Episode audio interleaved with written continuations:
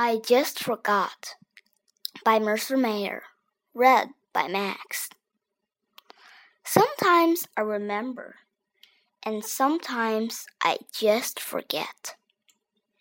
This morning I remembered to brush my teeth, but I forgot to make my bed. I put my dishes in the sink after breakfast, but I forgot to put the milk away. I almost forgot to feed the puppy, but he reminded me. I didn't forget to water the plants. They looked fine to me. I didn't forget to feed the goldfish. He just didn't look hungry. I'll do it now, Mom. I got ready for school. I even got to the school bus on time. But I forgot my lunchbox.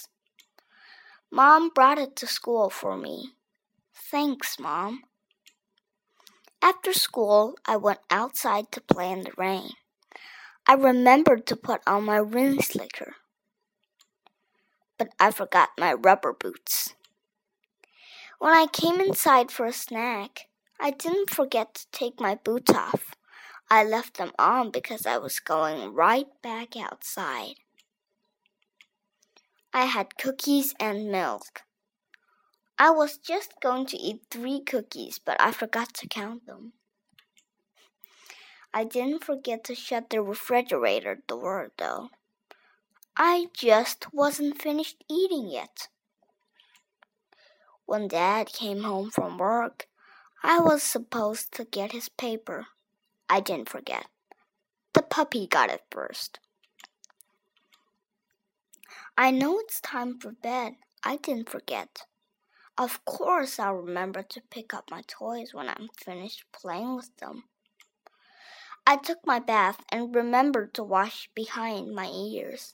I didn't use soap, but I didn't forget to. I just don't like soap.